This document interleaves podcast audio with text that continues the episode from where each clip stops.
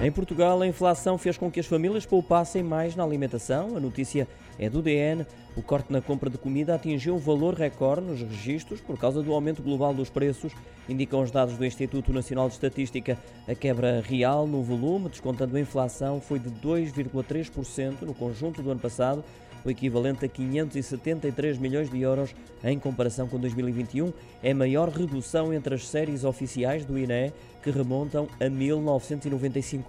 Com o aumento generalizado dos preços, o valor gasto pelas famílias aumentou 9,7% a preços correntes, já com efeito da inflação, atingindo quase 29 mil milhões de euros em 2022, segundo o INE. Foi também o valor mais elevado desde que há registro.